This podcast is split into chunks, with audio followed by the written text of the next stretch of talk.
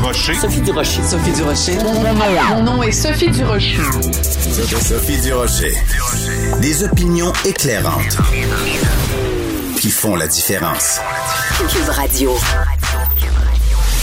Bonjour tout le monde, bon mercredi. Écoutez, je veux revenir sur ma chronique de ce matin dans le journal de Montréal, journal de Québec, parce que euh, je fais référence à cette publicité de la Fondation pour la langue française qui doit vraiment nous faire réfléchir sur la présence de plus en plus insidieuse de l'anglais dans notre vocabulaire.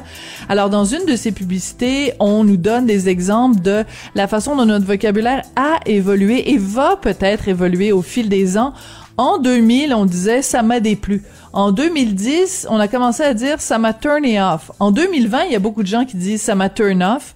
Est-ce qu'en 2030, on va dire ça turned me off?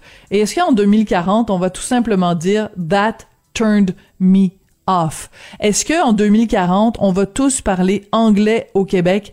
La question est lancée vraiment, il faut qu'on y réfléchisse. Quand j'ai vu cette excellente publicité de la Fondation pour la langue française, j'ai poussé un très triste. Ben voyons donc.